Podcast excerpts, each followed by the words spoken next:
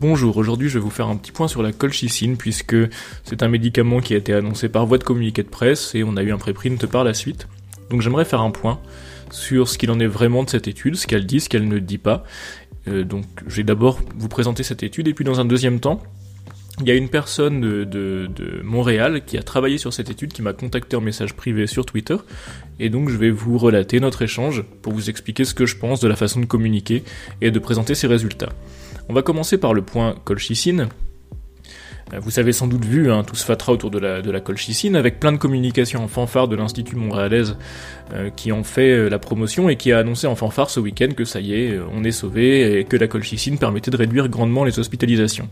Alors l'étude, elle est sortie en préprint cette semaine, je vais vous mettre le lien dans la description, et en fait, il n'y a vraiment pas de quoi se réjouir.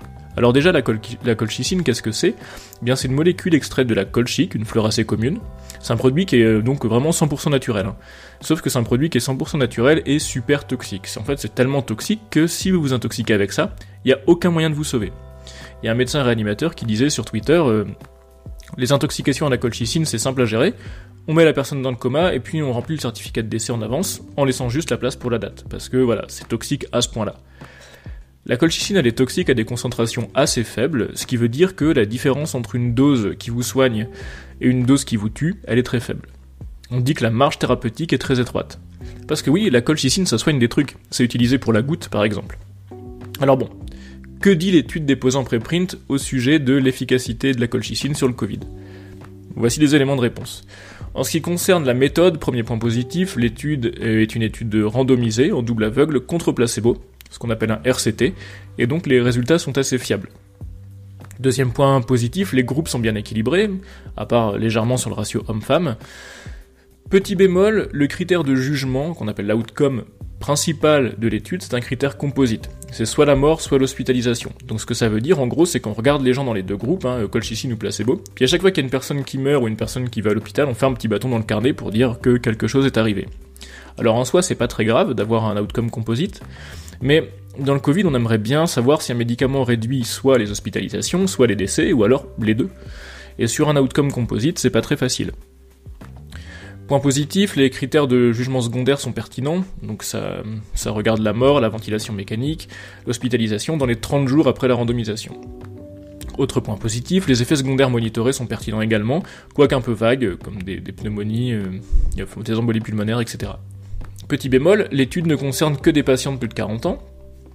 Alors c'est toutefois compréhensible parce que l'âge est le principal facteur aggravant de la maladie, donc c'est vraiment au-dessus de 40 ans qu'on a des risques d'aller à l'hôpital.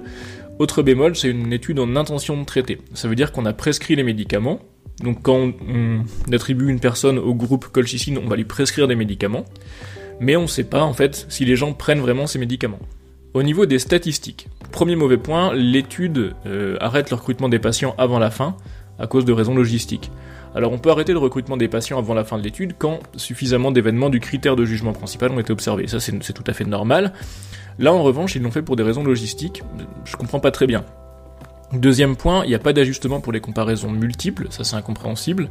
Et troisième point, il n'y a pas d'ajustement par covariable, ce qui est compréhensible dans le cas d'un RCT, mais là quand même euh, ça commence à faire beaucoup. Concernant les résultats, bah, premier point, le critère de jugement principal, et il a un odd ratio à 0,79 avec un intervalle de confiance de 0,61 à 1,03 avec une p-value de 0,08, donc 8%. Donc ça, ça veut dire que la colchicine, elle est associée à une réduction du risque relatif de 21% d'atteindre le critère de jugement principal, qui est l'hospitalisation ou le décès. C'est un risque relatif. Ça veut dire que si vous avez 10% de chance de mourir ou d'aller à l'hosto, avec la colchicine, vous aurez 7,9% de chance que ça arrive. Alors c'est pas si mal, vous me direz mais la p-value elle est supérieure à 0,5, supérieure à 5%, et ça ça veut dire qu'on ne sait pas si cette différence elle est due au hasard ou à la colchicine, et donc à ce stade on ne sait pas si la colchicine est efficace. Ça se voit aussi sur les bornes de l'intervalle de confiance, hein, qui va de 0,61 à 1,03. Si la valeur 1 se trouve dans l'intervalle de confiance, ça veut dire qu'on ne peut pas conclure à un effet ou un non-effet de la colchicine, en gros. Alors il y a un petit bonus, hein. si on regarde seulement ce résultat chez les gens qui ont eu un diagnostic par PCR, on trouve un risque relatif à 0,75% avec un intervalle de confiance qui va de 0,57 à 0,99 euh, avec une p-value à 0.04. Donc bon, on est à la limite de la significativité statistique, ce qui était euh, écrit dans le communiqué de presse. Si on regarde le critère secondaire euh, de jugement, le décès, on a un risque relatif à 0,56 avec un intervalle de confiance qui va de 0,19 à 1,67.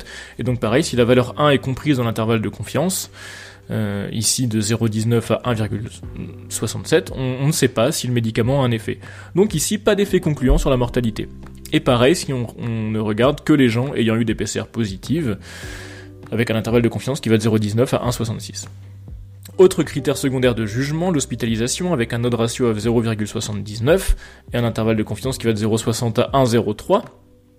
Même sanction chez les patients diagnostiqués par PCR, on va de 0,57 à 0,99.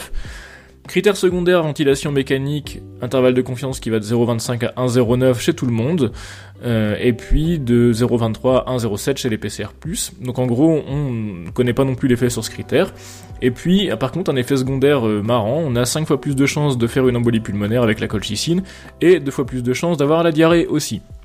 En conclusion, on est sur un médicament à marge thérapeutique faible, toxique, et les résultats de l'étude ne permettent pas de montrer de manière claire que la colchicine est efficace pour prévenir les hospitalisations ou les décès, ou le besoin de ventilation mécanique. Donc la significativité elle est vraiment marginale, et les résultats ne seraient pas significatifs si on faisait l'ajustement par des comparaisons multiples. Euh, je vous mettrai une ressource sur les comparaisons multiples dans la description également. Donc, suite à ce billet, j'ai été contacté par quelqu'un du Montreal Health Innovation Coordinating Center qui participait euh, à l'étude et qui m'a euh, qui m'a envoyé un message sur Twitter en me disant Bonjour Mathieu, j'essaie de vous lire quand je peux. Aussi, j'ai lu votre article sur notre article, la colchicine. On a quelques réponses ici, donc là il me redirige vers la FAQ qu'ils ont rédigée, que je vous mettrai dans la description. J'espère que ça répondra à certaines de vos interrogations, sûrement pas à toutes, et je pense que euh, et je pense pas que vous serez convaincu. Aussi autour de l'emballement médiatique, entre parenthèses, suite à un titre de communiqué de presse certes très optimiste, je tiens à rappeler que c'est écrit en noir sur blanc ouvrez les guillemets, ce résultat obtenu pour l'ensemble des 4488 patients de l'étude approchait de la signification statistique. Fermez les guillemets. Je pense que ce point a été très largement oublié dans les médias. En tout cas, continuez votre travail et vos travaux, ainsi que vos communications sur YouTube et votre site. Si vous voulez parler de notre étude, n'hésitez pas, dans la mesure de mes compétences bien sûr, cordialement. Bah, donc j'ai répondu à ce monsieur, et j'ai publié la réponse sur mon blog, donc je vais vous le dire ce que j'ai répondu. Parce que j'étais un petit peu énervé. J'ai reçu ce message hier soir et j'ai répondu ce matin. Bonjour. Merci pour votre message. J'avais pris connaissance de la FAQ à sa publication. Dans le reste du message, je vais utiliser vous pour désigner l'équipe qui gère ce projet et pas votre personne nominativement. Je n'ai aucun problème avec votre étude, parce que je sais les lire, les études. C'est mon métier. Elle a un protocole bien décrit. Elle dit des choses et elle pointe des choses qu'elle ne peut pas dire et pour lesquelles davantage de travaux sont nécessaires. Je comprends bien les limites d'outcome composite et concernant les p-values qui sont limites, ça, ne me dérange pas plus que ça, étant moi-même plutôt partisan de l'abandon des p-values au profit d'une approche bayésienne. Donc oui, si on s'en tient à l'étude, la colchicine semble être associée à une diminution des outcomes primaires et secondaires, simplement les conditions de ne permettent pas d'avoir une forte crédence dans les risques relatifs moyens rapportés. On ne peut pas savoir si ces effets sont supérieurs à ces risques relatifs moyens, ou marginaux, ou nuls. Ce en quoi je suis en total désaccord avec vous, c'est le communiqué de presse qui, lui, est scandaleux. Vous dites, à juste titre, qu'il est écrit dans le communiqué de presse que ce résultat obtenu pour l'ensemble des 4488 patients de l'étude approchait de la signification statistique. Cependant, vous blâmez les médias de n'avoir pas pris en compte cette phrase. Or, ceci est de votre responsabilité. Les journalistes ont pour la plupart un bagage littéraire et ne sont pas à même de comprendre les risques relatifs ou la significativité statistique. Vous écrivez un communiqué de presse, c'est votre job de bosser votre audience design et de faire attention à comment votre message sera perçu. En écrivant ce résultat obtenu pour l'ensemble des 4488 patients de l'étude approchait la signification statistique au lieu de ce résultat n'est pas statistiquement significatif, vous modifiez la grille de lecture du communiqué de presse par les rédactions, en étant au mieux trop optimiste, au pire manipulateur. Vous êtes les seuls à savoir placer ce curseur car je ne peux pas préjuger de votre attention première. Votre communiqué de presse est beaucoup trop affirmatif et claironnant au regard des résultats rapportés par l'étude. Cette discordance est de votre fait et de votre responsabilité. Quelle urgence y avait-il à publier un tel communiqué de presse? En quoi cela a-t-il amélioré la prise en charge des patients? Nullement. Vous savez bien que les recommandations et les autorisations pour des traitements contre la Covid-19 sont mises à jour de façon continue par les différentes institutions nationales et internationales, sur la base des études publiées. Ce que votre communiqué n'est pas. Là où votre communiqué de presse a une incidence, en revanche, c'est sur la prescription hors autorisation de mise sur le marché de la colchicine par des médecins sur la base de ce seul communiqué de presse.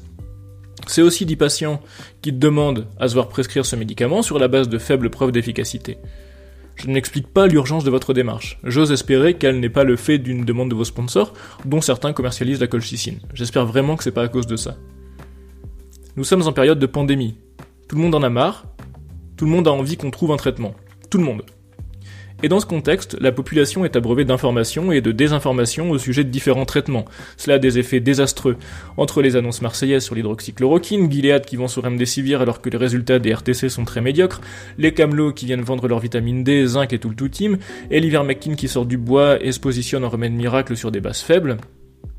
J'en ai marre. Ça fait presque un an que je me bats contre ça, m'exposant à du, à du harcèlement, de la diffamation et des menaces de mort. Et pourquoi? Parce que toutes ces annonces suscitent de l'espoir infondé chez des gens qui vivent, et à raison, très mal cette pandémie. Et quand on retire de l'espoir aux gens, ils ne se laissent pas faire. C'est compréhensible, et je ne leur en veux pas. En revanche, je vous en veux à vous, d'avoir joué sur ce terrain, d'avoir survendu des résultats pas si fous dans un communiqué de presse triomphant, et ça, c'est votre responsabilité. Là où je vous en veux, c'est d'avoir survendu de l'espoir sur des bases aussi faibles, cordialement. Voilà, c'est ce que j'ai répondu à ce monsieur. Et nous, scientifiques, on a une responsabilité dans cette pandémie, et une de nos premières responsabilités, c'est de nous exprimer avec mesure, sans courir après le scoop, en fournissant de l'information objective, sourcée, claire et fiable. Voilà, je vous remercie de votre écoute.